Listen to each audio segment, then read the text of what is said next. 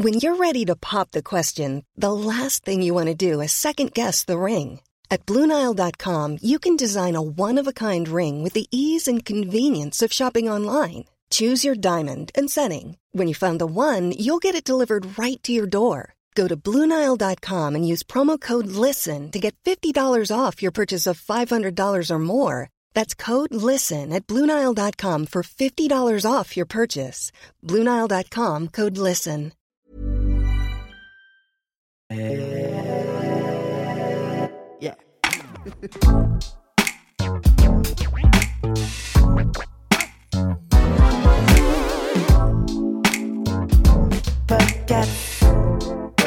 Podcast. Salut, c'est Juliette Katz. Bienvenue dans le podcast, l'émission qui refuse de se taire. Chaque semaine, j'invite une personne pour discuter ensemble d'un sujet de société, des conversations authentiques, sans filtre ni censure, sur des sujets parfois brûlants. Préparez-vous à être chamboulé, à rire et à peut-être penser différemment. Alors installez-vous confortablement et laissez-vous embarquer dans ce voyage sonore où la liberté d'expression est la clé. Le podcast, c'est votre rendez-vous sans convention ni tabou. Aujourd'hui, nous allons parler du polyamour, souvent confondu à tort avec l'adultère, l'échangisme, la polygamie ou encore le libertinage. Quelle est donc la véritable définition de ce joli mot? Alors d'après Wikipédia, il s'agit d'une orientation et d'une éthique des relations amoureuses dans lesquelles les partenaires peuvent être en relation amoureuse avec plus d'une personne, avec le consentement éclairé de toutes les personnes concernées. Nous, on a préféré poser directement la question à quelqu'un qui en connaît un rayon sur le sujet. Il s'agit de Lucille. Salut Lucille. Salut. Comment ça va? Très bien. Bon, super. Alors, euh, bah, on fait le, le petit rendez-vous quotidien avant euh, chaque démarrage d'émission. Avant de commencer, est-ce que tu peux nous dire qui tu es, ce que tu fais dans la vie? Alors, je m'appelle Lucille Bélan, j'ai 37 ans. Je suis journaliste et autrice. Je suis bisexuelle, polyamoureuse et euh, j'ai trois enfants. Ok. Alors attends, donc tu es journaliste et autrice? Ouais. Tu as écrit des bouquins? Tu as Ouais. écrit un bouquin? Plusieurs. Sur Euh, quoi Je travaille sur l'intime depuis des années euh, en tant que journaliste et du coup j'ai écrit euh, en livre un Kama Sutra féministe, un livre sur Ah, la génial. masturbation, un livre, un petit traité d'éducation féministe Ok. et, euh, et récemment euh, polyamoureuse, D'accord. Euh, le livre que je voulais écrire depuis des années sur euh, mon expérience du polyamour depuis 10 ans. Depuis 10 ans. Waouh. Mm. Ok, génial. Alors, si tu devais décrire ta personnalité en trois mots. Je suis euh, stressée Ouais. euh, de manière générale, curieuse et passionnée. Ok, très bien. Le mot ou l'expression que tu utilises sans arrêt? C'est une bonne question. Je pense qu'en fait, j'ai énormément travaillé pour ne pas avoir de tics verbaux. Ah ouais. Et, euh, et donc, régulièrement, quand j'entends que je dis un mot euh, deux ou trois fois de suite, Tu fais attention je de fais ça. super gaffe et je me dis là, ça, c'est un tic verbal, il faut pas recommencer. Ok, et en tant que journaliste, je travaille beaucoup là-dessus. Donc, j'ai j'ai très, très peu de, de De trucs tics. qui reviennent. Ok. Euh, L'endroit où tu te sens le mieux? Chez moi, dans mon lit. Ouais, mais on est beaucoup à dire ça en même temps. Et c'est là où je travaille, c'est là où je fais tout. Donc, euh, ouais, ouais. En fait, il faudrait qu'on fasse une collab avec Emma ou avec Teddy Bear ou avec un truc comme ça. Parce qu'il y a tellement de réponses comme ça. Euh, Qu'est-ce que tes proches disent de toi? Que je suis fatigante, je pense. Euh, mais je crois que les gens avec qui je suis dans ma vie, enfin que j'ai autour de moi, sont contents euh, que je, je participe un peu à tout ça. Je pense que ça arrange un peu tout le monde aussi, que justement j'ai différents partenaires, différentes vies qui se cumulent, parce que je pense que ouais, à plein temps, je dois être fatigante. Mais t'es fatigante, ça veut aussi dire que t'es impliquée dans ce que tu fais. Ah, bien sûr, totalement. Donc tu vois, il y a la contrebalance aussi, il faut se dire ça. Bon, alors je pense qu'il est temps euh, d'entrer dans le vif du sujet. Avant de parler de, de polyamour, je voulais savoir euh, quels ont été un peu tes, tes- tes modèles amoureux euh, durant ta vie, tes parents, tes proches, tes amis, ton entourage? Ça a été quoi tes modèles? Euh, mes parents sont encore mariés. Euh, Ils se sont mariés un an avant ma naissance, euh, donc ça fait euh, 38 ans. Ils sont heureux. Je crois que c'est des gens qui s'aiment et qui se sont toujours aimés. Moi, je me suis souvent dit que mes parents étaient un couple avant d'être des parents. Donc, c'était quelque chose d'important pour moi dans, dans, dans mon apprentissage de la vie. J'avais, j'ai principalement autour de moi des gens qui n'ont jamais divorcé dans ma famille proche. Et on m'a beaucoup euh, incité à lire et à voir des films euh, sur des grandes histoires d'amour.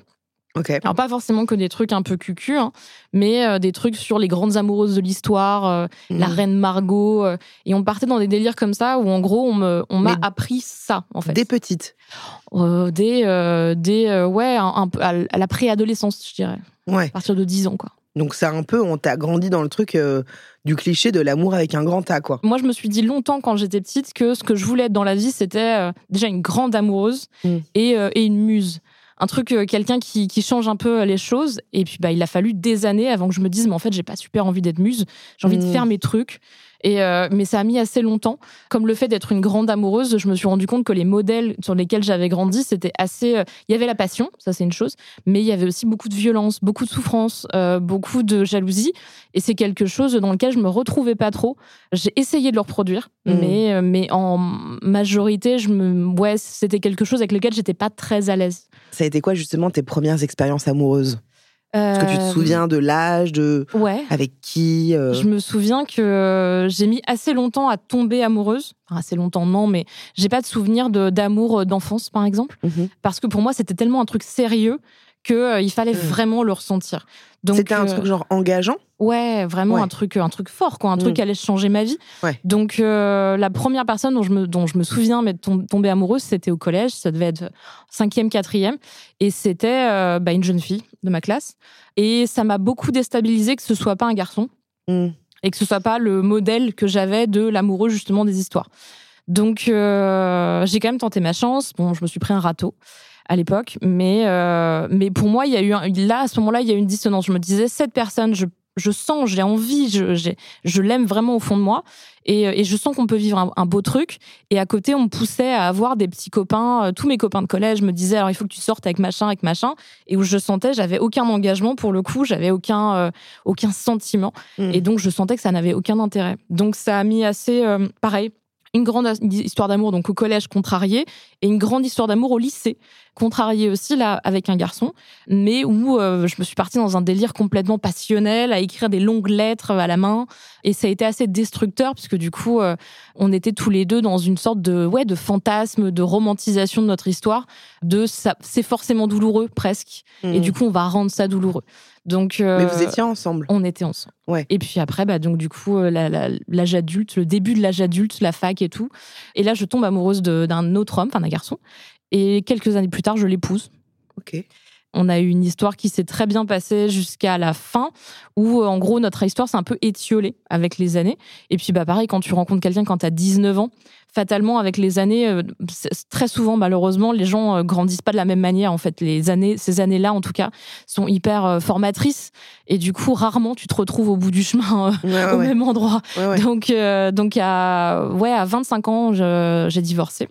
Attends, et tu, vous êtes mariés T'avais quel âge? 23. Ouais, donc ça a duré deux ans. Ouais, on était ensemble avant, hein, mais, Mmh. euh, mais du coup, euh, je Le crois qu'on a- mariage a duré deux ans. Le mariage a duré deux ans.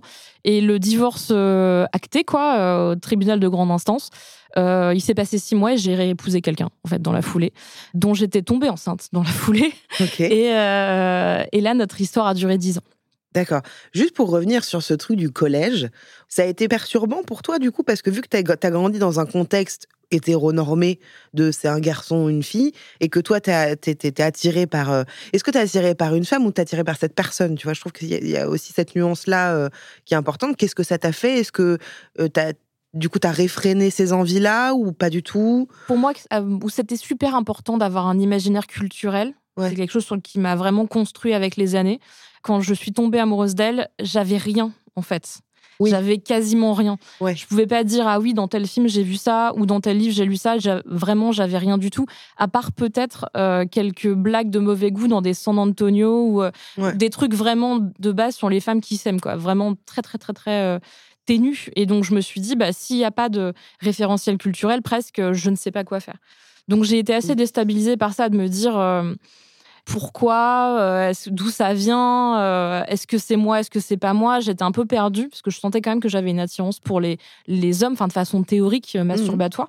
Et donc ça a été très très déstabilisant. Mais oui, c'était pas parce que c'était une femme. En plus à, cette- à ces âges-là, on est, à- voilà, Ouais. c'était vraiment elle qui me plaisait quoi en Ouais. tant que personne. Mais clairement, ouais, j'étais j'étais perdue et ça a duré euh, le temps de la- j'allais dire rupture, mais il n'y a pas eu de rupture.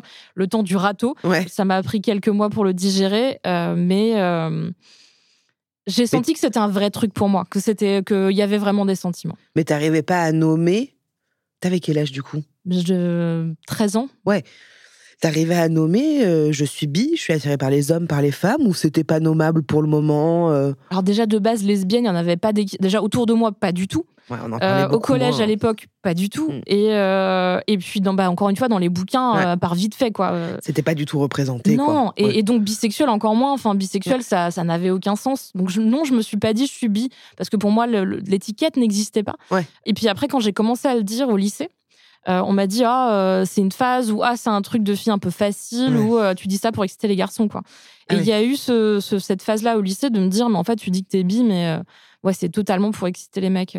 D'accord. donc on remettait carrément en question. Oui. Ouais, Et parce que pareil il y en avait pas ça représentait rien quoi. Alors que je pense que maintenant des gens au collège qui se sont attirés par le même sexe bah il y a un truc quand même vachement plus normé. Enfin, tu vois. Il y a euh, un truc aussi, c'est de la génération TikTok. Euh, il y a ce truc de la. Ben, c'est ce que je parlais de culture aussi, de représentation.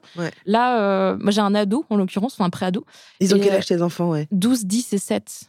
12, 17, Et celui qui a 12, euh, il connaît euh, tous les drapeaux, euh, il connaît toutes les, cultures queer, toutes les sous-cultures auxquelles moi j'ai eu accès bien plus tard. Grâce aux réseaux sociaux, grâce à Internet, il n'y a pas de souci. Quoi. Donc oui, il y a beaucoup plus d'acceptation.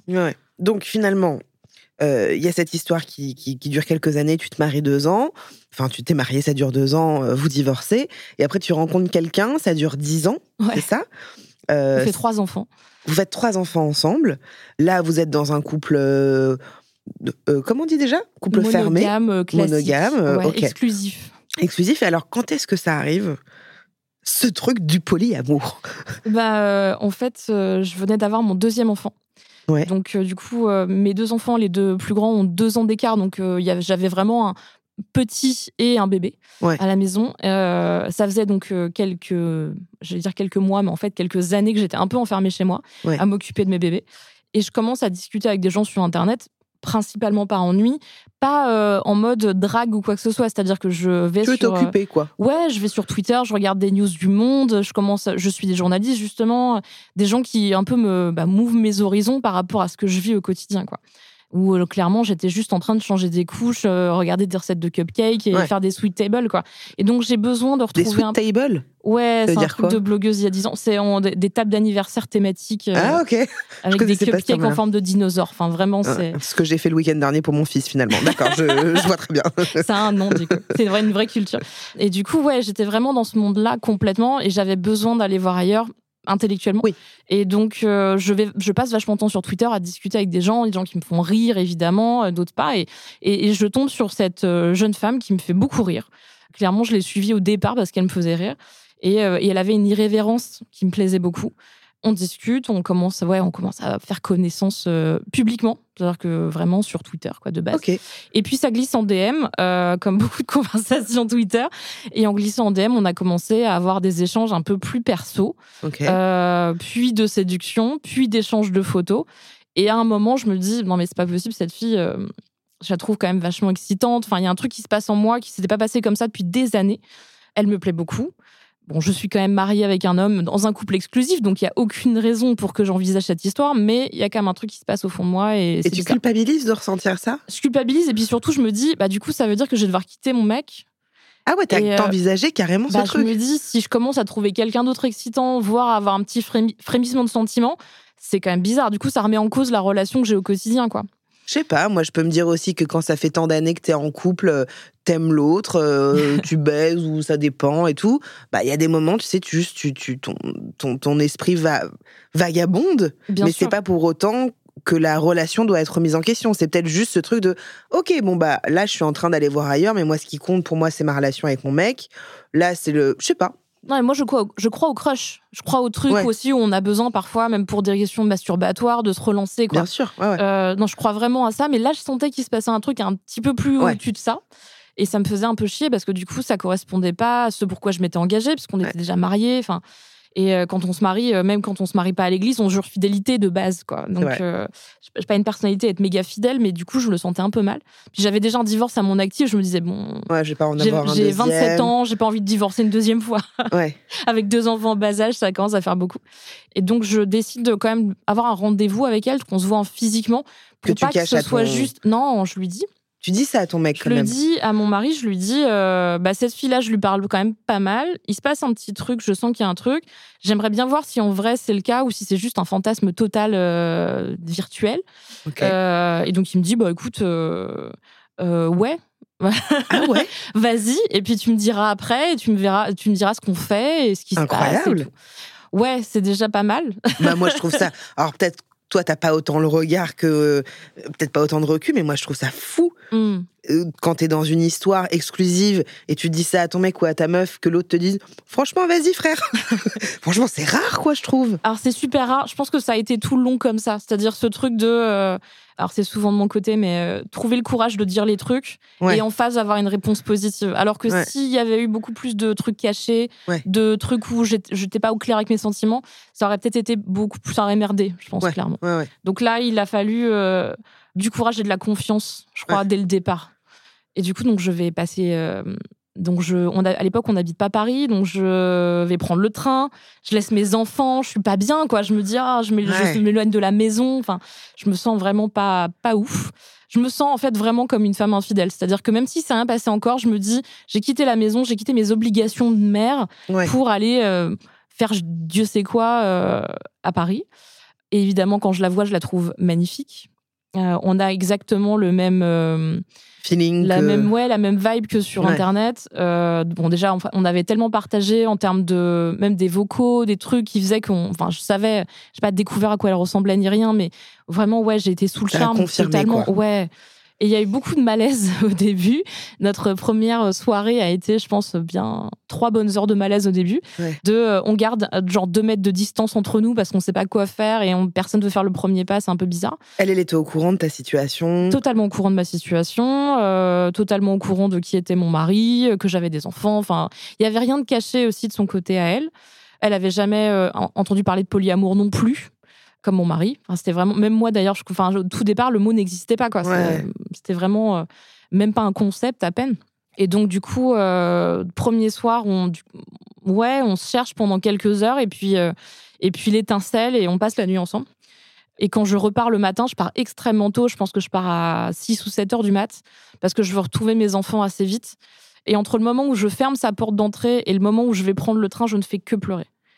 Et Ouais. je suis bouleversée, quoi. Je me dis, je suis vraiment en train de tomber amoureuse de cette fille. Il se passe vraiment un truc. Je veux la revoir. Mais tu pleures parce que tu l'as quittée à ce moment-là? Je pleure parce que je la quitte et je pleure parce que je ne sais pas ce que je vais faire de cette histoire. Ouais. C'est-à-dire que pour moi, il n'y a pas de. Comme il y a, pas, il y a personne qui fait ça. Y a, en plus, le, donc le polyamour n'existe pas Ouais. dans le concept. Donc je me dis, euh, qui Je suis dans la merde. Quoi. Et voilà, qu'est-ce que je vais foutre quoi? Est-ce que je, est-ce que je vais me faire quitter par mon mari qui va en avoir marre de cette histoire? Est-ce que euh, c'est pareil Elle, elle aussi, elle peut me quitter. Je peux me retrouver toute seule.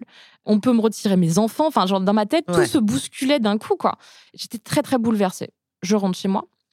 Donc je j'ouvre une nouvelle porte d'entrée et je continue à pleurer. Je vois mon mari, je pleure direct. Je me Mm. dis mais je sais pas ce que j'ai fait. Enfin, je sais ce que j'ai fait, je sais pourquoi je l'ai fait, mais je sais pas comment on va faire, par contre, maintenant. Et je me souviens très bien, il me met dans la baignoire. Genre, il me coule un bain, il me met dans la baignoire, il s'assoit par terre, les enfants faisaient la sieste, et je lui raconte tout. Alors, pas les détails euh, les plus scabreux de notre nuit ensemble, mais Mm. euh, tout ce que j'ai ressenti, euh, ce que, ce que, voilà, ce dont j'ai envie. Et je suis tellement fatiguée à la fois de ma nuit et tellement explosée de tous les sentiments que vraiment, j'ai pas de filtre. Mais je lui dis vraiment Ouais. tout ce qui se passe. Et là, lui, qui est assis par terre, me dit euh, Bah, ok, bah, on va le faire. On va, euh, on va s'organiser pour que ce soit possible pour toi. euh, Incroyable. euh, T'as vraiment des sentiments, je le vois, et je te crois quand tu dis que tu m'aimes encore. Du coup, on va le faire ensemble. Incroyable. Et, et donc, on lance cette Donc c'est lui qui initie le truc, quoi. Je, alors j'aime pas le dire comme ça parce qu'en tant que féministe, ça me fait méga chier. Mais clairement, à un moment, je lui ai demandé son autorisation. Et, bah oui, euh, mais moi je trouve que ça s'entend aussi, Ah, mais bien sûr, dans le cadre le- d'un couple, quoi. Bah ouais, C'est, euh, ça. C'est- pas. euh, Est-ce que tu m'autorises Bien sûr. Ça se passe pas comme ça, tu vois. Mais c'est. On, là, on est. Le couple est concerné, l'autre est concerné aussi. Bien sûr. Et c'est pour ça que je lui ai demandé de toute façon clairement, c'était aussi parce que j'avais besoin que. En fait, c'est c'est bizarrement, sans savoir, sans connaître le polyamour, sans connaître la théorie, dès le départ, on a initié ce qui était, euh, ce dont tu parlais tout à l'heure, l'éthique du polyamour, qui est ce truc où tout le monde doit consentir aux choses qui se passent. Ouais. Et donc, en gros, moi, j'ai vécu un truc, il avait consenti avant. Et quand je suis rentrée et que je lui ai dit, bah maintenant, qu'est-ce qu'on fait? Et que je lui ai dit ce dont j'avais envie, eh ben lui, il a reconsenti. Ouais, c'est ça. On a exactement fait ce qu'il fallait faire euh, by the book. euh. Parce que si lui il t'avait dit, écoute, moi, je vas-y, mais c'est sans moi, Hmm. il serait allé. Est-ce que je l'aurais quitté pour cette femme? Ouais. Bonne question. J'y ai jamais réfléchi parce que du coup, ça s'est pas présenté. Mais euh, je suis pas sûre parce que j'étais tellement liée à lui à ce moment-là. Encore une fois, euh, probablement un peu en descente d'hormones post- post-accouchement, grossesse, tout ça. Bon, ça reste quelqu'un, enfin avec qui j'ai fait le choix d'avoir des enfants et tout. euh, et que, et que j'aimais à ce moment-là. Donc, euh, je pense que si j'aurais pas sacrifié ce qu'on était en train de construire, Ouais, pour un tout début d'histoire. Par contre, j'aurais probablement été malheureuse comme les pierres c'est ça. euh, et avec un goût de regret toute ma vie. Enfin, Ouais, c'est ouais. le genre de truc. euh, Ouais, bien sûr. Dans les films, t'as une vieille dame euh, qui regarde euh, en l'air un peu et tu sens qu'elle a une histoire très profonde derrière, mais qu'elle a jamais vécu. quoi. C'est un truc un peu comme ça. Ouais, je pense que j'aurais carrément mal vécu le truc. Ouais. Et alors, comment ça se passe? Donc, il te dit, bah, let's go, on y va. Et alors, qu'est-ce qui se passe? Comment ça se passe? Ça, Après, c'est de l'orga. Ouais, c'est de l'orga à fond, quoi. C'est l'avantage d'avoir eu des enfants avant. C'est que on est déjà dans un Parce truc. que, euh, pardon, pour l'instant, tu as deux enfants à cette période-là. Ouais, Ok. ok. Ouais, et petit en plus. Donc du coup, il faut vraiment s'organiser avec, euh, alors à la fois ses horaires de travail à lui, parce qu'il a, et il a encore un, hor- un travail avec des horaires où il est à l'extérieur de la maison, alors que moi non, euh, je peux naviguer comme je veux. Euh, T'es déjà journaliste à l'époque. euh, Ouais. Beaucoup moins que maintenant, euh, Ouais. puisque je suis, enfin, je me consacre quand même la moitié de mon temps à mes enfants, mais Ouais. euh, globalement oui. Et donc du coup, je peux quand même euh, bah, parfois m'éloigner, travailler n'importe où. Enfin, c'est des trucs, des avantages que j'ai. Mm. Et lui, non. Donc, du coup, on commence à faire les, les emplois du temps de tout le monde. Et la jeune femme dont je tombe amoureuse à l'époque a aussi un emploi du temps euh, où parfois elle travaille de nuit. Euh, donc, pareil, ben, à un moment, on se pose, tout le monde met son emploi du temps sur la table Donc, vous et êtes on tous les trois. Très, très vite. Euh, dès le. Donc, ils se rencontrent. dès- ouais, très vite. Ils se serrent la main, ils se font la bise. euh, Ils se font la bise, ils se sont fait une beuverie ensemble, ils étaient morts de rire euh, et c'était les meilleurs amis du monde pendant toute l'histoire. Et donc, il n'a pas été jaloux à aucun moment de. Avec elle, non. Avec quel, avec quel nom Ok. J'aime bien le avec quel nom. Ok. Donc là, vous faites, euh, vous vous mettez tous les trois et vous discutez de comment on s'organise. Ça se fait beaucoup virtuellement au départ parce que du coup, euh, on crée un peu. Enfin, moi, j'ai l'impression qu'il faut que je crée cette démarcation entre la maison avec les enfants et lui et sa maison à elle, et que c'est un peu à moi de naviguer entre les deux. Et puis, au bout de, je pense, un mois, on commence à avoir des conversations hyper régulières par SMS à trois. Euh, avec des blagues, on commence à avoir des private jokes, euh, des trucs comme ça. Et donc, oui, très vite, on se dit, ah bah en fait, c'est con, on s'entend tellement bien tous les trois, on va se faire une soirée. Donc, on l'invite à la maison. Et puis en plus, il y a un truc qui est très fort chez moi dans le cadre du polyamour, c'est que tous les gens que j'aime, j'ai envie qu'ils se retrouvent. J'imagine pas une. Pour moi, il n'y a pas de démarcation en fait.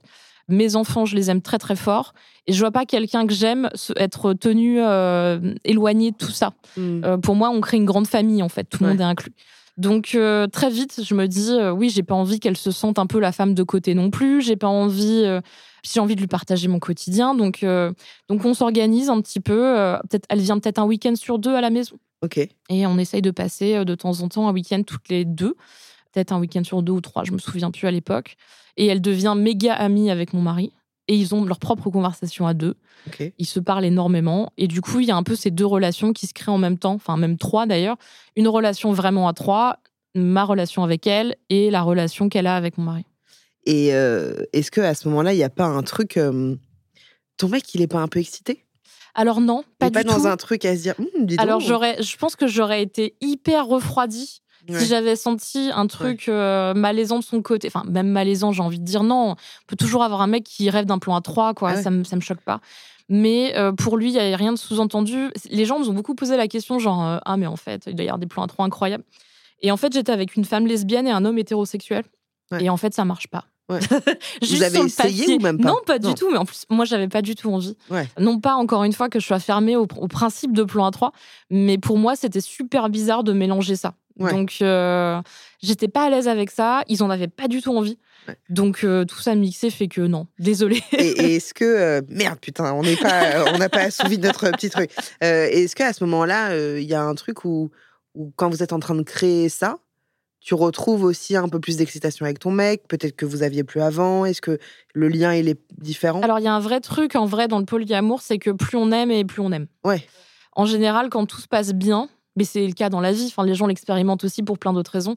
Quand tu vas bien, quand tu es épanoui, quand tu as tout cette charge d'hormones positives euh, dans ta vie, bah, du coup, tu ramènes chez toi toute cette positivité, toute cette énergie que tu as. Et c'est vraiment ça qui se passait. C'est-à-dire que même sexuellement, hein, je veux dire clairement, il n'y a, y a pas ce truc, il y a des gens qui posent la question de euh, quand tu as passé un week-end de sexe incroyable euh, et que tu reviens le lundi matin chez toi, bah, du coup, tu es juste crevé, tu plus envie. En réalité, euh, c'est vachement expérimenté chez des gens qui font du couple libre ou du libertinage, mais aussi des polyamoureux. Quand tu as passé un week-end à vivre du sexe incroyable, quand tu rentres le lundi, tu as envie de recommencer. Et donc, du coup, euh, c'est assez vertueux comme euh, truc. Donc, à la fois en sentiment, en truc positif et en sexe, en général, quand ça se passe bien, tout se passe bien pour tout le monde. À ce moment-là, est-ce que tu en parles un peu autour de toi de, bah, Je suis avec mon mari, mais en même temps, il y a une nana. On en parle assez vite. Ouais. Je pense vraiment, ouais, au bout de deux mois, un truc comme ça. Ok. Parce que euh, on est complètement euh, high euh, de, de ce qu'on est en train de vivre. En gros, on est euh, complète, on est en train de se dire, on révolutionne le monde, on est en train de faire un truc fou. Alors, je dis pas qu'on se dit qu'on est les premiers, genre on a marché sur la lune du truc, mais par contre, on se dit, ah, c'est incroyable ce qu'on est en train de vivre et c'est trop bien. Et du coup, on a envie d'en parler. Donc, on en parle assez vite à nos potes. Et dans un second temps, on en parle aussi à nos familles parce que comme je commençais à m'éloigner un petit peu, à être absente certains week-ends de façon régulière, je voulais pas qu'on pense que mon mari subissait le truc. Et donc, comme je voulais poser sur la table le fait qu'il était consentant, hmm. que c'était OK pour lui, que tout allait bien, euh, il a fallu tout de suite en parler. Hmm. Parce que imaginer pourquoi j'étais absente, ça pouvait sous-entendre qu'on avait des problèmes de couple. Euh, imaginez euh, que j'ai une histoire à côté, mais qu'en gros, lui se taise. Euh, tous ces trucs de fantasmes, je voulais qu'on les enlève et qu'on remette sur la table. Bon, bah alors du coup, voilà, moi, je suis tombée amoureuse de quelqu'un d'autre en même temps. Tout est OK avec tout le monde. Et la personne dont je suis tombée amoureuse à côté est une très bonne personne avec qui ça se passe très bien. Et je voulais juste, en gros, c'est surtout ça qu'on disait, en fait. Hmm. Donc, on n'a pas eu beaucoup l'occasion de faire des soirées ensemble, par exemple. Mais, euh, mais globalement, ouais, on a, on, a été assez vocaux sur la question euh, assez vite. On marquer une petite parenthèse, parce que j'aimerais bien que tu me dises après comment les gens l'ont, l'ont, reçu, perçu. Une petite parenthèse qui s'appelle l'intimidé. Euh, juste en face de toi, tu as un dé avec sur chaque face non pas des chiffres mais des couleurs. Rouge, vert, jaune, bleu, orange et violet. Chaque couleur correspond à une émotion et chaque émotion est reliée à une question intime. Est-ce que tu peux tirer le dé? S'il te plaît. C'est un bleu. C'est un bleu. On n'est pas forcément en lien avec le sujet. Hein. Si tu pouvais inventer une nouvelle règle sociale absurde, laquelle ce serait? Je pense que ce serait pas mal que les gens soient, les gens avec qui on est engagé, c'est-à-dire les amis, les gens avec qui on a une relation, qu'il y ait un moment dans, dans l'histoire, probablement au début, où les gens peut-être euh, passeraient une soirée tout nus ou une soirée où euh, ils doivent se toucher, c'est-à-dire se faire des câlins. Voilà. C'est vrai que c'est un peu un truc absurde et en même temps c'est pas mal. je pense que ce serait assez cool pour les relations, mais assez cool pour les gens. On se fait pas assez de câlins et puis on n'est pas assez à l'aise avec ce qu'on est, donc euh, je pense que. Et puis c'est vrai que quand tu te mets à nu, bah tu te mets à nu dans tous les sens du terme aussi, quoi. Il y a un peu un truc de, vas-y, on enlève la carapace, le machin. Euh. Bien sûr. Ok. Tu veux bien me tirer une deuxième fois? Oui. Je ne vois pas. C'est jaune. jaune. Euh, Aurais-tu aimé avoir des jumeaux? Alors je vais dire un truc horrible, mais c'était ma phobie. J'avais très très peur d'avoir des jumeaux euh, à chaque grossesse parce que je me sentais pas capable. Hmm. Et je pense qu'il y a plein de femmes qui ont eu des jumeaux qui diraient bah euh, je crois que moi je me suis levée un matin. Et donc euh, donc ouais je, je, trouve ça j'en connais en plus dans la vraie vie qui sont super mignons. Mais mais moi il y avait ce j'ai eu mes enfants assez jeunes euh, et, du coup. T'avais euh, quel âge? bah, 25 ans la première fois. Et donc, du coup, j'avais ce truc aussi d'apprentissage. J'étais encore en cours d'apprentissage de qui j'étais. Si j'avais eu des jumeaux, je les aurais eus. Mais, euh, mais je me disais, je vais pas y arriver, quoi. Hmm. Ok. Donc, non, j'ai pas ce dire ça, quand même. Hein. On est quand même pas mal à se, se dire, ah, et en même temps, t'es enceinte de jumeaux, bah, t'y vas, quoi. Bah, tu le fais, oui, c'est sûr. Et donc, vous racontez ça aux gens, et comment ils le reçoivent Est-ce qu'ils sont genre, oh waouh, euh, moi c'est trop bizarre, vous êtes chelou? Ou alors, mais c'est génial euh. Il y a un mix de trucs, c'est-à-dire que les gens avec qui on est proche le prennent bien parce qu'ils nous aiment. Donc il y a ce truc de, euh, c'est pas du, je le ferai pas, mais si vous vous le faites et que ça marche pour vous, bah tant mieux. Un truc un peu absence de jugement, même si même si quand les gens disent je le ferai pas, c'est un peu un jugement. Mais il y a ça et puis et puis en fait le fait que en général quand on en parle, mon mari soit toujours en parle aussi en même temps. Ouais il y a ce truc de. Ça aurait été moi qui arrivais en disant alors, euh, c'est bon, j'ai quelqu'un à côté, machin truc. Je pense que ça aurait pas été pris pareil. Alors que là, j'avais mon mari avec moi pour m'épauler et pour dire je suis OK, tout est OK, tout va bien, il n'y a pas de souffrance de ma part, de la sienne et tout. Et donc, ouais, globalement, c'est bien pris. Et toi, t'entends aussi les gens qui disent je pourrais pas? Ouais, euh, bien sûr. Euh, après, il y a un truc, c'est que j'ai pas eu l'impression d'avoir le choix. Enfin, il y, a, on a il y a toujours un moment où on a un choix. C'est-à-dire mmh. que quand je suis tombée amoureuse d'une deuxième personne, j'aurais pu faire le choix euh, de la tromperie.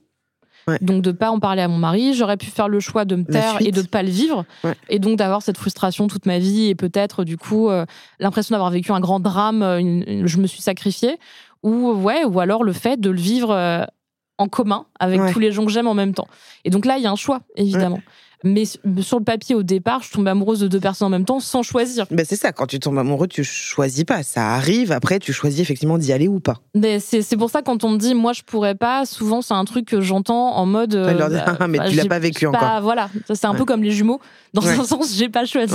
Et, euh, et puis, il y a ce truc aussi pour. Il y a des, gens euh, qui me disent très, très vite moi, je suis une personne jalouse, je comprends pas du tout. Mais je voulais te parler de ça, ouais, justement. Qu'est-ce que, comment, comment tu, tu reçois ça? Bah, je le prends avec. En général, c'est dit avec euh, pas mal d'agressivité.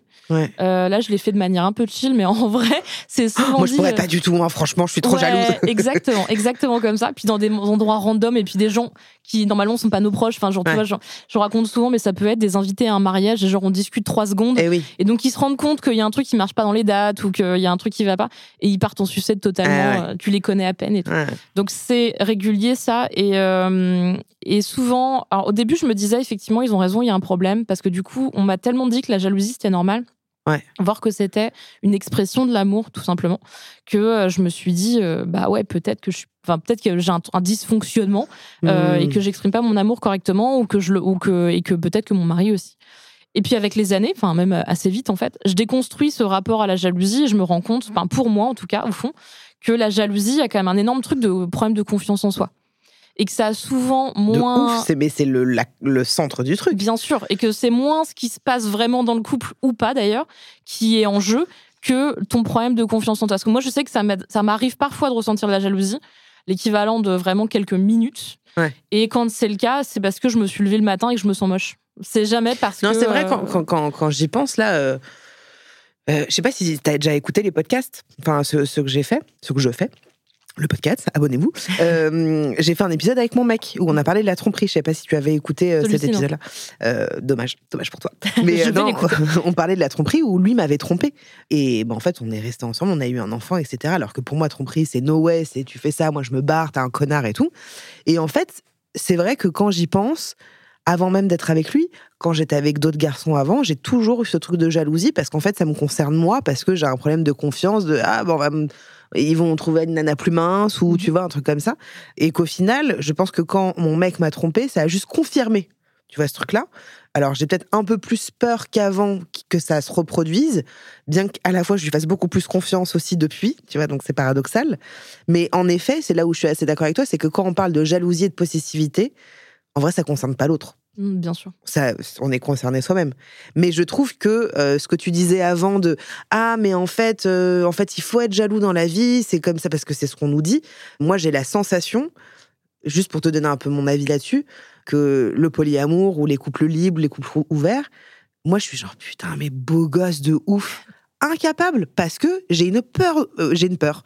J'ai peur que mon mec en fait il quitte, euh, il me quitte pour une autre nana. J'ai aussi peur peut-être de le quitter pour quelqu'un d'autre et tout. Donc moi je me dis ah franchement viens on va pas tenter le diable, tu vois? je suis un peu dans ce truc là. Mais j'ai ma meilleure pote qui est dans une, elle va baiser à droite à gauche. Son mec il est au courant, il s'en parle pas, tu vois, mais ils sont ils sont au courant. Et je lui dis putain mais c'est incroyable. Je, je, trouve ça fabuleux, tu vois, mmh. d'être dans un truc de Enfin là, je pars un peu loin. Hein. Mais, mais quand tu dis euh, l'amour, ça se multiplie ou ça se démultiplie, je sais plus qui dit ça d'ailleurs, mais j'avais déjà entendu cette phrase-là. Je pense que c'est tout à fait le cas. Quand on aime, on est prêt à laisser partir l'autre aussi. Tu vois, il y a ce truc-là. Mais il y a tellement de trucs qui rentrent en jeu avec ce qu'on nous a fait croire aussi des, séries, des machins, que c'est très difficile d'être dans un regard. Euh, juste, équilibré. Je sais pas quel mot je pourrais employer, mais tu vois ce que je veux dire? Ouais, bien sûr. Bah, moi, je pense que je me suis pas levée un matin en me dit, en plus, euh, donc voilà, post euh, enfant euh, qui a deux ans et enfant Ouais. qui a quelques mois. Oui, euh, t'es pas je là-dedans, me quoi. levais pas le matin en me disant, je suis tellement belle gosse, Ouais. totalement genre deux personnes dans ma vie qui Ouais. m'aiment et qui vont supporter ce bordel et tout. Donc vraiment pas du tout. Et donc et après avec les années, c'est pareil, euh, cette peur de perdre les gens que j'aime parce qu'ils partiraient, parce qu'en se rendant compte, en vivant d'autres histoires, ils pourraient me quitter.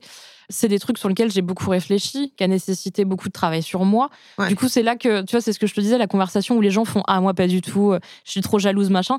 Tu peux pas répondre à des gens que tu connais pas bien, bah, peut-être envisage la thérapie. Tu vois, genre, Ouais. genre, tu- donc, sûr, donc, généralement, je le fais pas, mais Ouais. en vrai, dans ma tête, il y a quand même un truc de c'est dommage et peut-être euh, juste là, il y a un truc à travailler sur toi. Euh, de... Mais après, on nous apprend à pas avoir confiance en nous, hein, c'est un vrai De ouf. truc. hein. Complètement, Donc, de, la, de la euh, comparaison, de la compétition, de Bien tout sûr. ça. euh, Ouais, ouais. Donc c'est là maintenant j'ai 37 ans, ça fait que quelques années que je suis au clair avec ça avec moi-même. Ça Mais fait en combien vrai, de temps que tu pratiques, entre Le guillemets, euh, j'aime pas du tout dire.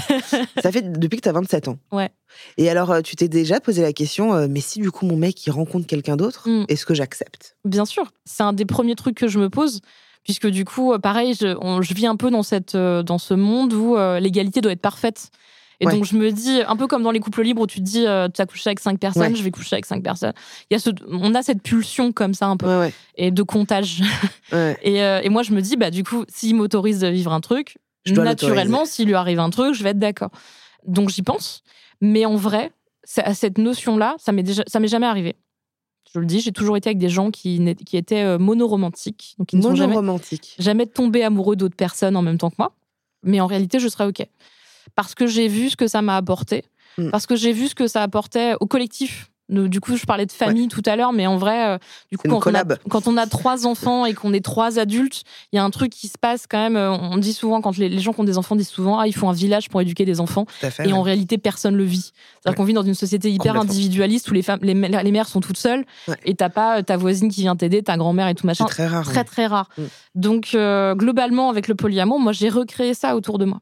Et T'as créé euh, ta petite communauté, ta petite ça. commu. C'est ça. Ouais. Un peu 68 arts, on pourrait Ouais, aller tout ça. nu dans la, en Dordogne. Ouais, ouais, c'est ça. Non, en réalité, non. Mais, euh, mais le fait est que, ouais, ouais, carrément. Et donc, quand je vois ce que ça nous a apporté en positif, je peux pas le refuser à quelqu'un que j'aime, en fait. Ça me viendrait même pas à l'esprit. Par contre, euh, évidemment, comme dans l'autre sens, comme pour moi, euh, j'aurais un veto possible sur la personne euh, si j'estime que la personne pourrait mettre en danger notre équilibre de famille. Ouais. Si moi je débarque avec quelqu'un et que que un de mes compagnons ou une de mes compagnes dit ah bah en fait cette personne là je la sens pas du tout ça Ouais. marchera pas euh, bah c'est un truc t'es obligé de l'écouter en fait ça c'est la règle du consentement Avant de parler de tout ça, justement, vous restez combien de temps ensemble euh? La première histoire que j'ai donc avec cette femme là elle est hyper passionnelle et hyper destructrice pour moi et elle dure euh, elle dure six mois Ah oui, donc pas si longtemps que ça. pas si longtemps mais Mais intense, quoi. un monde Ok. Et six donc, mois. tu fais des allers-retours, Ouais. elle vient, Ouais. tes enfants la voient, ouais ok. Après, ils sont tout petits, donc Ouais. euh, pareil, très vite, les gens disent Ah, mais ça va traumatiser les enfants. Et en vrai, un enfant de 6 mois, il en a. Enfin, Ouais, clair. un adulte un peu sympa qui respecte le truc et qui raconte des histoires, ils sont contents. Enfin, c'est- Ouais, pas de... ouais. Et pour eux, il n'y a pas de sous-entendu sexuel ou quoi que ce soit. Quoi. Donc, euh, donc, ça se passe très bien. On envisage une vie en commun. Il y a plein de trucs qui sont réfléchis et tout. Et puis moi, à un moment, je pète un câble. Euh, je me rends compte que je suis pas capable de mener les deux relations de front en même temps que euh, ma vie de maman et que mon travail. C'est une orga. C'est une belle orga. Ouais. Et je me, ouais, je me rends compte que ça passera pas pour moi et que je suis plus. euh, Autant amoureuse. euh, non, pas. Les sentiments sont là. Je suis dévastée quand je quitte cette femme, mais euh, je suis pas une bonne compagne pour elle. Je suis pas assez présente. Je suis épuisée. Et même pour mon mari, je suis pas une bonne compagne. Euh, vraiment, euh, après les week-ends et tout, euh, je rentre, je chiale tout le temps, j'ai besoin de dormir. Puis en même temps, je me, je me force vachement à être fonctionnelle Ouais. parce que je veux pas que ce soit du sacrifice pour lui en plus. Mm. Donc, donc ouais, non, je me, en fait, je suis épuisée à la fin de ces, ces six mois. Je suis essorée, quoi. Mais donc, tu vois que t'es pas une, une bonne compagne pour elle et pour lui, mais tu fais pas non plus quelque chose pour, pour le devenir ou Je- le redevenir. J'essaye, Mais ça marche pas. Euh, mais euh, mais en fait, c'est me forcer. Du coup, Ouais, c'est donc c'est- ça. Pour eux, ça marche pas non plus. Ouais. Donc, euh, je réfléchis. Dans un truc d'égalité parfaite, je me dis si je quitte une personne, faut que je quitte la deuxième. C'est con, En fait. Oui, bah oui, c'est con. c'est très très con. En plus, c'est deux personnes que j'aime, c'est complètement débile. Mais en vrai, je me rends compte que faut que je revienne un peu à une normalité parce que j'ai pas les épaules à ce moment-là et que euh, bah, je vais me concentrer sur mes enfants. Ok, donc tu te euh, sépares. Euh, je me sépare d'elle. C'est très difficile. Et lui qui est devenu, donc ça, c'est devenu sa meilleure amie, vit aussi la rupture amicale en même temps, puisque du coup, elle quitte notre vie. Enfin, elle fait ce choix-là aussi, total. Du coup, ouais, c'était pas la fête à la maison à ce moment-là, totalement. Mais on, finit par s'en mettre et puis ça nous rapproche. On a traversé une épreuve ensemble, on a essayé de construire un truc, ça n'a pas marché. Là, c'est le moment, la première fois où les gens font Ah, je vous l'avais dit, ça peut pas marcher. Et donc, il y a ce truc un peu comme la pureté militante. Il y a ce truc chez les polyamoureux de t'as besoin de prouver, t'as besoin d'être la meilleure publicité possible pour le polyamour. sinon, les gens après te font Ah, je savais que c'était de la merde. Donc, euh, je le vis pas bien, ça aussi. de me dire, euh, j'ai un peu prouvé que ça marchait pas, alors que je savais que c'était possible. Je le sentais au fond de moi. Et du coup, là, il se passe quelques années. Et puis, je rencontre quelqu'un d'autre. Donc, il se passe quelques années, tu continues avec ton mari, et puis ça s'arrête ou pas? Euh, Le polyamour, ouais, dans le sens où j'ai pas fait la rencontre qui m'a donné envie de me réengager à ce point-là. Et donc, on fait un troisième enfant, je, je, travaille à Donf, je suis occupée, quoi. Et donc, il se passe je rencontre quelqu'un dont je tombe amoureuse, encore une fois, alors que mon troisième enfant a trois mois. Waouh, ok. Et donc. Euh, et alors, comment ça. Et c'est un homme. D'accord. Donc, euh, changement total de configuration. Ouais. Euh, tu lui en parles à ton petite mari conversation avec mon mari qui dit euh, bizarrement c'était un peu plus facile quand c'était une femme. Eh ah, il a moins de concurrence entre guillemets. Pareil, mais quelques minutes. C'est-à-dire qu'il me dit lui-même, je te le dis, et ça va pas durer. Mais là, tout de suite, ça, pique un petit peu, quoi. Mm. Et, je, vraiment, je le remercie d'en avoir parlé parce que ça, enfin, ça a été même pas une conversation après. Ça a juste été un, sentiment comme ça qu'il a exprimé. Et cette relation-là, donc avec mon mari et mon compagnon, a duré cinq ans. Waouh ah, on passe de six mois à cinq ans, quoi. Ouais. Et alors, comment ça se passe là, à ce moment-là? Ah ben là, en fait, on prend, en fait, on décide d'utiliser toutes les leçons qu'on a prises de la première relation. Tout ce qu'on avait dit, bah, on l'avait pas forcément théorisé, c'est-à-dire qu'on s'est pas mis autour de la table en disant, alors, on va faire la liste des bullet points du truc, voilà. Non. Mais naturellement, quand la deuxième relation arrive, je lui dis, je sais pas si je vivrai bien ou si c'est une bonne idée ou si c'est un truc sain que vous soyez les meilleurs potes du monde. C'est cool pour moi et c'est une bonne chose que vous entendiez bien, qu'il y ait du respect, euh, de l'amitié, voilà. Mais pas forcément euh, que ce soit aussi fusionnel parce que ça aura des conséquences sur ma relation euh, avec lui, forcément. Après, en même temps, tu peux pas interdire non, mais lui-même a posé le même truc très vite. Donc en fait, on était d'accord sur cette notion-là. Autre chose, c'était un, enfin c'est un homme. mon, mon, compagnon est un homme plus jeune, légèrement plus jeune, et donc, euh, se poser la question de, euh, bah, du coup, j'ai trois enfants, je suis pas sûre d'en vouloir un quatrième. Donc, du coup, est-ce que lui, je lui dis, bah, du coup, j'aurai pas d'enfant avec toi jamais? Parce qu'on part pour un. C'est pour une longue route ensemble, quoi. Je, Vraiment, dès le début de la relation, il est très clair que ça va durer. Et je me dis, bah là, euh, enfin, le mec a. Du coup, moi, j'ai 30 ans, lui, il en a 25. Et là, je lui dis un peu, bah alors du coup, je suis déjà mariée, donc je me marierai pas avec toi. Et en plus, j'ai déjà trois enfants, donc je ne ferai pas d'enfants avec eh toi. Donc, qu'est-ce que tu veux qu'on construise ensemble euh, Je te préviens que j'ai des limites. Donc, ça, c'est des trucs sur lesquels on a beaucoup discuté au début. Et puis après, bah, juste la vie, quoi. Euh. Il vient habiter avec vous? Non, il vient pas habiter avec nous parce qu'encore une fois, on est séparés, euh, enfin, géographiquement, dans le sens où, avec lui, j'ai une vie à Paris. Et avec mon mari, j'ai une vie avec les enfants à Lille. Donc il y a ce truc de train encore une fois et de maison euh, bien séparée. Mais euh, il essaye de venir euh, à la maison à Lille, à voir les enfants, voir mon mari, au moins une fois tous les deux mois. Et donc là, tes enfants, ils ont quel âge Ils sont plus grands. Bah, du coup, j'ai un enfant de 5 ans, un autre de 3 et un tout petit bébé. Oui, donc est-ce que celui de 5 ans, il commence à, à, voir quelque chose, à comprendre quelque chose? Ouais, mais du coup, très très vite. Alors là, du coup, la, la question de la théorie de qu'est-ce qu'on dit aux enfants, comment on leur explique, se pose. Du coup, entre-temps, j'ai quand même lu vachement sur le polyamour, surtout du côté anglo-saxon. Enfin, je me suis rendu compte qu'en France, on avait très très peu de littérature sur le sujet. Vite fait de la fiction. Enfin, tout le monde connaît euh, Julie Jim, euh, qui raconte d'ailleurs jamais une configuration que j'ai vécue, ou Françoise Saint-Père qui a écrit un petit peu sur la, mais, mais d'un point de vue hétérosexuel strict ce qui n'était pas non plus mon cas. Et donc, du coup, bah, j'ai été chercher aux États-Unis, au Canada. C'est quand même un truc sur lequel maintenant, on a des gens qui ont 30-35 ans et qui sont des enfants issus de foyers polyamoureux, alors qu'en France, on a très très peu de recul là-dessus. Mm. Donc, euh, donc j'ai vachement lu, je me suis renseignée.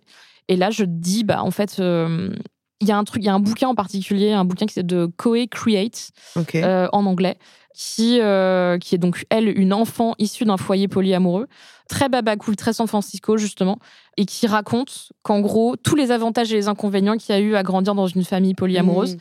Et en avantage, elle dit spécifiquement que avoir plus d'adultes référents, de confiance, euh, de responsabilité, eh bien, ça lui a permis de pouvoir, euh, quand elle s'énervait trop sur ses parents pendant la crise d'adolescence, d'avoir un troisième adulte de confiance à aller voir pour mmh. justement discuter. Mmh. Par exemple. Et donc, du coup, en lisant ça, je me suis dit, mais en fait, oui il y a moyen que ce modèle familial, si on intègre les enfants, soit un truc vraiment positif pour eux. Un ajout culturel supplémentaire. Ouais, vraiment une personne de confiance supplémentaire, c'est hyper important. Moi, j'ai grandi dans un modèle où j'avais que mes parents comme adulte autour de moi. Mmh, mmh. Les amis de mes parents, j'avais pas de relation avec eux. Les oncles et tantes, ils étaient un peu éloignés. Donc globalement, j'avais vraiment ce truc des parents qui en plus est hyper euh, sacralisant quoi. Tout à fait. Ouais. Et le fait d'avoir là, pour le coup, nous, on l'a vu même dans l'éducation des enfants au fur et à mesure, avoir un troisième adulte euh, qui représente complètement autre chose, ça leur a fait vachement de bien. Oui, ça apporte un cadre un peu différent, une, genre de sécurité. Euh, annexe quoi. Hmm. enfin ouais ouais. Et, et, pendant ces cinq ans enfin moi je, je me, je me pose des questions de pratico-pratique. En termes d'émotion, tu vois, genre comment ça fonctionne, euh, comment ça fonctionne? Euh, est-ce que par exemple, quand tu es malheureuse d'un truc, est-ce que tu vas plus vers l'un que vers l'autre? Euh, Comment ça se passe? Est-ce que c'est j'ai vachement lâché du lest sur le truc de l'égalité parfaite ou sur. Oui, parce que tu avais l'air assez intransigeante sur ce truc-là. envers moi-même, ouais, parce que je croyais que c'était euh, une condition sine qua non pour que ça marche. Et en fait, euh, à l'utilisation, enfin, dans la vie au quotidien, je me rends compte que je peux pas comparer une relation qui dure déjà depuis plus de cinq ans avec trois enfants et une relation qui commence avec quelqu'un avec qui j'ai pas d'enfant. Donc déjà sur même la temporalité des relations, c'est pas la même chose du tout. Donc je peux pas euh, exactement dire euh, ah bah voilà, t'as bien kiffé ton week-end, du coup en échange, faut bien kiffer ta semaine. Euh, oui. On vit pas du tout les mêmes trucs, on n'a pas du tout le même passif. Donc globalement, je me suis lâché du lest sur l'égalité parfaite. Et sur les, bah en fait, ça, c'est sur les sentiments, c'est une question de temps. C'est où je suis à ce moment-là quand je ressens ce truc-là? Et si je suis avec l'un ou avec l'autre, j'en parle à ce moment-là. Si euh, c'est arrivé que hum, je voyais beaucoup plus, en fait, j'avais fait le choix que les enfants étaient la priorité. Donc du coup, mon foyer avec mon mari et les enfants, c'est là où j'étais le plus souvent. Surtout quand ils étaient petits. Après, quand ils ont grandi, j'ai pu prendre un peu plus de, de distance, mais tout petit, je suis restée avec eux. Et du coup, bah, mon compagnon à côté euh, me voyait beaucoup moins, donc on avait une relation très épistolaire. Donc dès que je ressentais un truc ou j'avais une blague à faire, souvent je la faisais à l'oral et je la faisais à l'écrit par SMS. Ouais. J'ai pas d'obligation à, tout faire euh, vraiment de façon euh, très très égale, mais euh, souvent, euh, bah, imaginons que j'ai une super idée de vanne en tête à un moment précis, autant faire rire le maximum de monde, quoi. Genre, mais par donc exemple, je partage les trucs. En termes, des, comme tu disais, d'égalité, parce que toi, pour toi, c'était un truc qui était très important et peut-être encore maintenant. Est-ce que ça t'est arrivé justement de, de dire, euh, oh, en fait, je, je, crois que je suis beaucoup plus amoureuse de mon compagnon que, que de mon mari. Il y a un déséquilibre. Est-ce que ça va se rééquilibrer, etc. Ou, ou est-ce que ça a toujours été un non-sujet de se dire ouais, en ce moment, j'ai plus d'émotions pour lui que pour l'autre. Tu vois, est-ce que est-ce que t'étais en compétition un peu avec toi-même Tu vois ce que je veux dire? Je vois ce que tu veux dire. Ça dépend des gens et ça dépend des polyamoureux, polyamoureuses. Moi, je suis quelqu'un qui s'épanouit vachement dans un peu la double monogamie, pour dire très simplement. C'est-à-dire que je, fonctionne le mieux possible et là, je suis la plus épanouie en, en, en étant en couple avec deux personnes et en ayant des relations très horizontales. Donc du coup, j'ai pas de moment où j'ai beaucoup plus de sentiments pour l'un et un peu moins pour l'autre. Par contre, j'ai évidemment euh, des périodes dans l'année où euh, on est en gros stress à la maison parce que c'est les rentrées scolaires ou je sais pas quoi, un truc chiant euh, que tu gères quand tu as des enfants et qu'avec l'autre, évidemment, j'ai pas la moitié des trucs chiants à gérer. Mais j'aurai d'autres trucs chiants différents à gérer plus tard. Donc oui, il y a des moments où ça s'équilibre parce que la vie, les aléas, le truc quoi. Mais en termes de sentiments, je suis assez horizontale. Et il y a pas des trucs où tu dis ah, je préfère être ce que je partage avec lui plutôt qu'avec elle, plutôt que pas trop. Euh, en fait, je, te compare ça à des enfants. J'ai pas deux enfants, j'en ai qu'un, mais j'imagine que quand tu as deux enfants, il y a des trucs que tu préfères chez, chez l'un et l'autre que tu préfères. Et c'est assez naturel. Mais après, il y a des phases aussi. Quand tes enfants ils grandissent, tu sais qu'il y a une phase où il y en a un.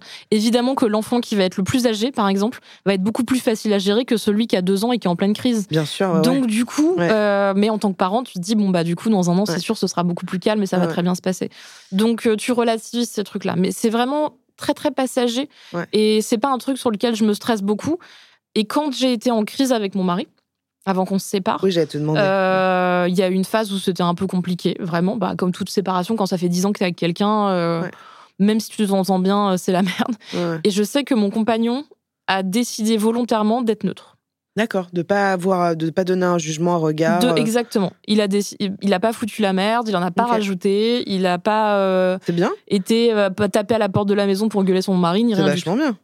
Ça a été C'est- un c'est- choix. Je trouve ça dur. Hein. T'as toujours envie de donner un avis et tout, mais c'est- franchement, Il c'est top. s'y hein. est tenu parce que pour le coup, je sais pas, on a eu peut-être entre six mois et un an un peu difficile entre Ouais. euh, l'avant-séparation et l'après-séparation.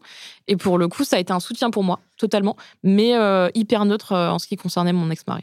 Et donc, vous êtes séparés il y a combien de temps? Il y a deux ans, Vous avez divorcé? Pas encore. Pas encore, ok. À cause du stress. Alors vraiment, je vais expliquer très simplement parce que c'est lié au polyamour.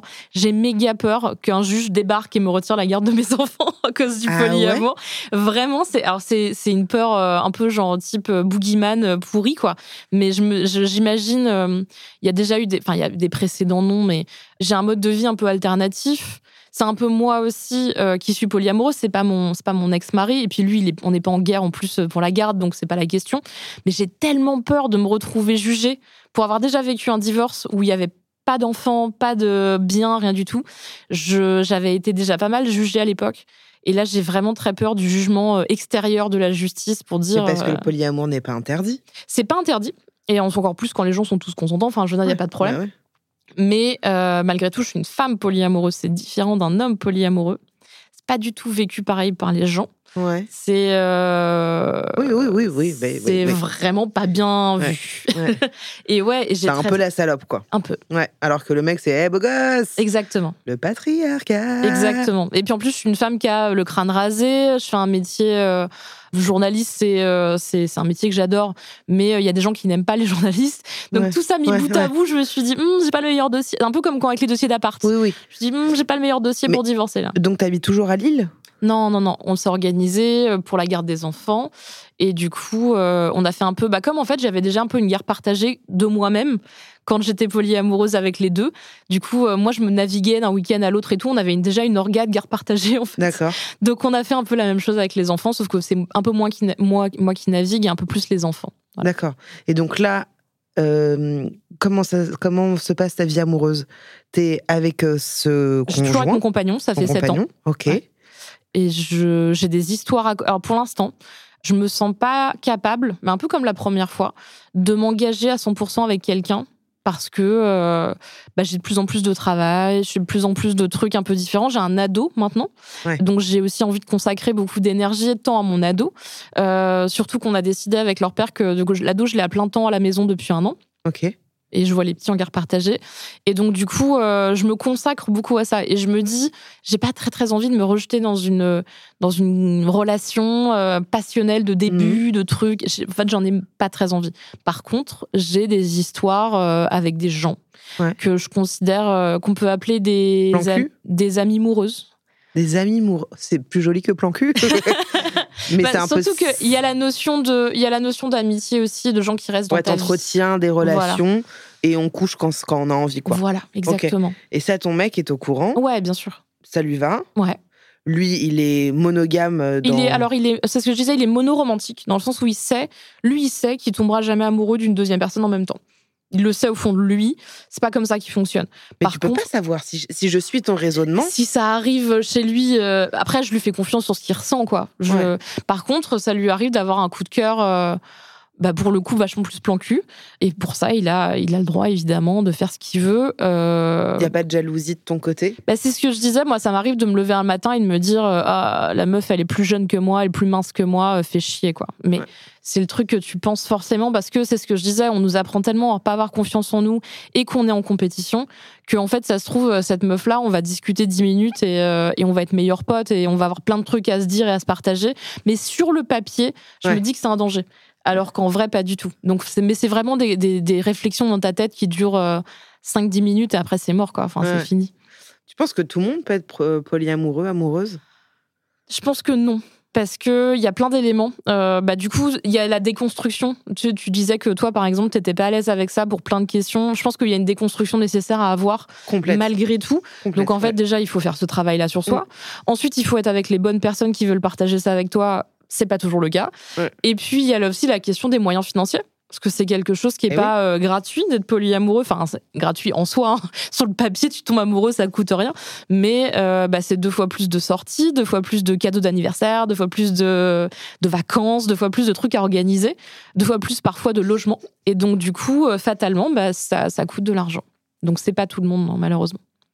Qu'est-ce que tu dirais, toi, justement, face aux gens qui, qui peuvent euh, voir ça ou même qui écoutent, tu vois, cet épisode dans un truc de tu vois, je ne sais pas comment, j'ai pas la fin de à part du Qu'est-ce que tu dirais à des gens, tu vois, qui sont dans un dans un jugement, dans un truc de, un peu comme ça? Bah moi je le prends plus personnellement en tout cas, mais pendant des années je l'ai pris personnellement, il y a des gens qui me disaient enfin qui utilisaient beaucoup mes enfants contre moi, qui disaient "Ah euh, bah on va autoriser votre truc et puis après on va autoriser la pédophilie." Et il y avait une sorte de. Les gens font un pont très rapide. C'est un peu comme le point Godwin, c'est vraiment un truc très rapide, ça part tout de suite dans Moi, je n'avais pas le, j'avais pas le pont là. Ah, ça va très très vite. Mais tu, tu regarderas sur les réseaux et tout, il y a vraiment des gens très très vite qui disent ah oui le polyamour, puis après ce sera quoi la zoophilie? D'accord. Ok. Bah, si vous voulez. Non mais très bien. C'est pas du tout le principe, mais si vous voulez. Le principe du consentement éclairé, ça marche pas avec les animaux. Du coup, c'est assez antithétique. Et donc, euh, donc au début, je le prenais très très mal parce que j'avais ce truc justement de maman d'enfant jeune et à me dire euh, je peux pas entendre ça, c'est trop c'est trop dur à entendre. Mais en vrai, à tous ces gens, j'ai envie de leur dire qu'il y a, donc là-dessus, je sens que cette violence-là vient d'un truc très simple et très facile à comprendre, c'est qu'il y a beaucoup d'hommes et de femmes, mais surtout de femmes, qui se disent j'en ai chié. Alors c'est pas juste que d'autres personnes et que d'autres femmes n'en chient pas aussi comme moi de dire j'ai été des années en couple avec euh, un homme euh, qui était super con, super jaloux, super ce qu'on veut. Et du coup, je trouve ça plus juste, entre guillemets, que tout le monde vive la même expérience que moi, plutôt qu'on essaye d'autres choses et qu'on essaye d'être épanoui autrement. Et donc, à ces gens-là, ou qui sont donc un peu, euh, qui ont une sorte d'agressivité, j'ai envie de leur dire, mais en fait, ce que j'ai fait, je l'ai fait pour moi, je l'ai fait avec les sentiments et pour l'amour que j'avais pour les personnes avec qui j'étais. Mais Ensuite, quand j'ai fait le choix d'en parler publiquement, de sortir un livre, d'en parler dans mon travail, eh ben c'était du défrichage pour tout le monde en fait. Ouais. C'est pour collectivement qu'on ait euh, qu'on ait du matériel pour que à la fois quand il y a des jeunes qui se réveillent un matin en se disant c'est bizarre, je suis amoureux de plusieurs personnes en même temps, qu'est-ce que je fais mm. bah, qu'il y ait plus de bouquins mm. à leur disposition, mais aussi pour que des gens de tous les âges se disent qu'en fait tous, tous les modèles existent et que tant que tout le monde le consentement de tout le monde est respecté et que tout le monde kiffe, c'est possible et c'est pas un problème. Donc euh, vraiment, c'est le principal quoi. Oui. En vrai, c'est le principal. C'est, mais, mais c'est vrai que c'est, c'est euh, en fait finalement le, polyamour, c'est un truc qui existe depuis euh, toujours. dans un autre pan, dans un autre regard où c'est les hommes surtout qui ont plein de femmes, etc. Et du coup, là, bah, là ça, ça, se, ça se joue aussi sur les femmes qui ont d'autres relations, d'autres conquêtes. Et je pense qu'en effet, il y a un truc qui vient, euh, ça vient toucher chez l'autre quelque chose, tu vois, de «Oh, mais comment, mais attends, mais moi et truc. Euh». Moi, moi c'est le seul truc en fait où, alors, ce n'est pas un jugement, c'est juste que de mon expérience, j'aime tellement mon mec, mais vraiment, hein, je l'aime tellement. Je n'ai jamais autant aimé. Je parle pas de mon fils parce que c'est pas le même amour, tu le sais bien, mais je, je, je n'ai jamais aimé quelqu'un comme pleinement. Tu vois, vraiment, je j'aime ses défauts, j'aime ce qu'il est dans son entièreté je me dis, mais comment on peut aimer quelqu'un d'autre en plus? Alors tu vas me dire, bah, l'amour se multiplie comme les enfants, etc. Mais pour moi, c'est c'est pas que c'est inconcevable, mais c'est que j'ai envie de dire, bah vas-y les gars, venez. mais tu vois, je, je, trouve, je trouve ça dingue. Je trouve ça dingue. moi, c'est pour ça que je l'explique. Je suis pas, euh, je, me considère encore comme polyamoureuse, vraiment. Ça fait partie de mon identité aujourd'hui. Mais euh, je suis pas sur Tinder en train de chercher des gens tout le temps, euh, à plein temps. Je suis pas en train de dater sans arrêt pour trouver quelqu'un. Je me sens pas en besoin en fait. Et il s'avère que dans l'histoire, à chaque fois, j'ai fini par faire des rencontres qui ont changé ma vie. Peut-être que ce sera un peu plus tard cette fois-ci et qu'il va falloir dix ans avant que j'en rencontre de nouveau quelqu'un. Mais le fait est que, euh, ouais, je suis pas dans cette absolue recherche. C'est la personne qui va changer le truc. Oui, ouais, c'est ça. Et alors, pour, pour, terminer un petit peu, quel conseil tu, tu donnerais à quelqu'un euh, qui, qui est curieux, curieuse par ça, qui, qui se questionne, euh, qui a entreaperçu un peu ça? Qu'est-ce que tu dirais? De parler avec des gens qui l'ont fait et qui le font.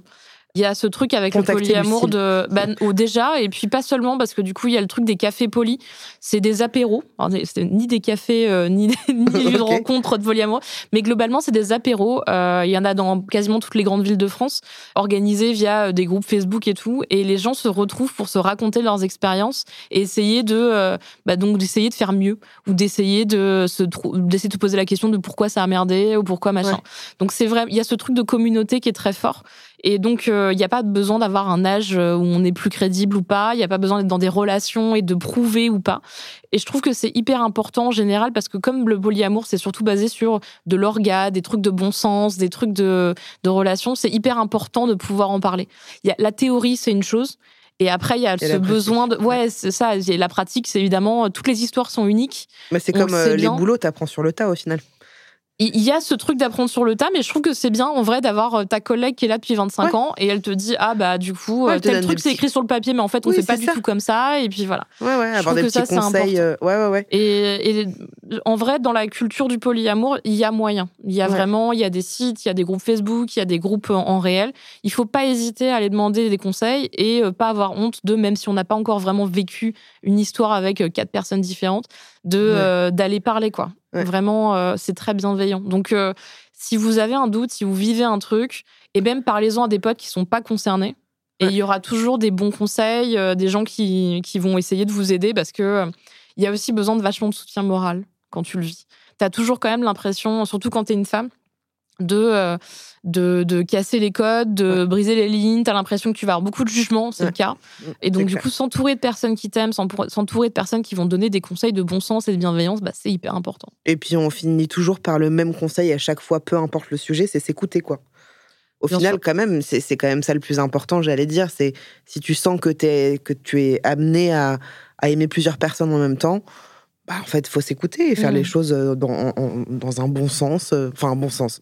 En bon sens, comme on dit. Je sais plus. Mais bon, on a compris. Bon, bah, merci beaucoup, beaucoup vraiment, Lucille, euh, d'avoir accepté mon invitation. C'était vraiment hyper intéressant. Je trouvais ça hyper intéressant, hyper constructif. Je trouve que ça. Je sais pas pour, pour vous, les gens qui, qui nous écoutez, mais en tout cas, moi, ça m'apporte aussi un regard un peu différent tu vois, sur, euh, sur le couple, sur l'amour, mhm. euh, que tout n'est pas figé, qu'on n'est pas obligé d'être dans un schéma hyper euh, monogame ou alors on va baiser. Enfin, tu vois, c'est, on peut aussi inventer notre, nos propres relations. Et je trouve ça beau parce que, voilà, se dire qu'en fait, l'amour, c'est un truc qui se multiplie et qu'on n'est pas obligé de quitter l'un pour, pour être avec quelqu'un d'autre, voilà, c'est faisable. Donc, je trouve ça, je trouve ça vraiment chouette. Merci beaucoup. merci à toi. C'était très chouette. Bah écoutez, merci euh, à vous de nous avoir écoutés. Merci d'être aussi nombreux euh, à chaque fois, d'être au rendez-vous. Ça me, je vous le dis tout le temps, mais je vous le redis encore une fois, ça me touche, ça, ça nous fait beaucoup de bien. Et euh, sachez encore une fois, vous, je sais que vous le savez, mais je ne suis pas seule hein, au podcast. Il y a, y, a, y a, pas mal de personnes qui travaillent. Je vais les nommer. Vas-y, viens, je fais une petite, une petite, une petite dédicace. Il y a Max au son qui est là à chaque épisode, qui est sur le canapé en face de moi, qui s'occupe du son. Il y a Victor qui s'occupe du montage. Euh, merci beaucoup Victor, c'est lui aussi qui a fait la musique du podcast. Il y a euh, Julien qui est le rédac chef, c'est lui qui fait toutes les questions, qui est en contact avec vous. Et comme ça, moi j'arrive et je suis au courant de rien. Comme ça, je suis dans, le, dans un truc le plus spontané possible. Il y a Maude qui est la directrice de production. Enfin voilà, il y a vraiment des, très chouettes personnes dans ce projet. Donc euh, merci à eux. Vous pouvez aussi également me suivre sur Insta, sur Twitch et sur YouTube. Je vous dis à la semaine prochaine, même studio, même micro. Vous embrasse. Ciao.